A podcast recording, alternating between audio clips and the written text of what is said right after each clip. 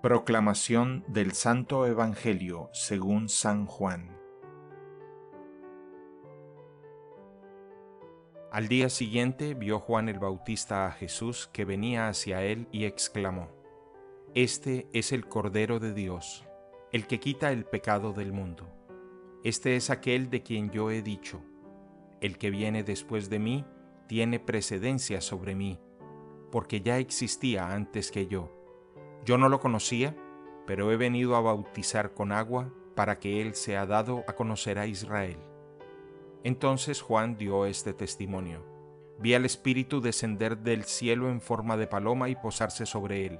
Yo no lo conocía, pero el que me envió a bautizar con agua me dijo, Aquel sobre quien veas que baja y se posa el Espíritu Santo, ese es el que ha de bautizar con el Espíritu Santo. Pues bien, yo lo vi y doy testimonio de que este es el Hijo de Dios.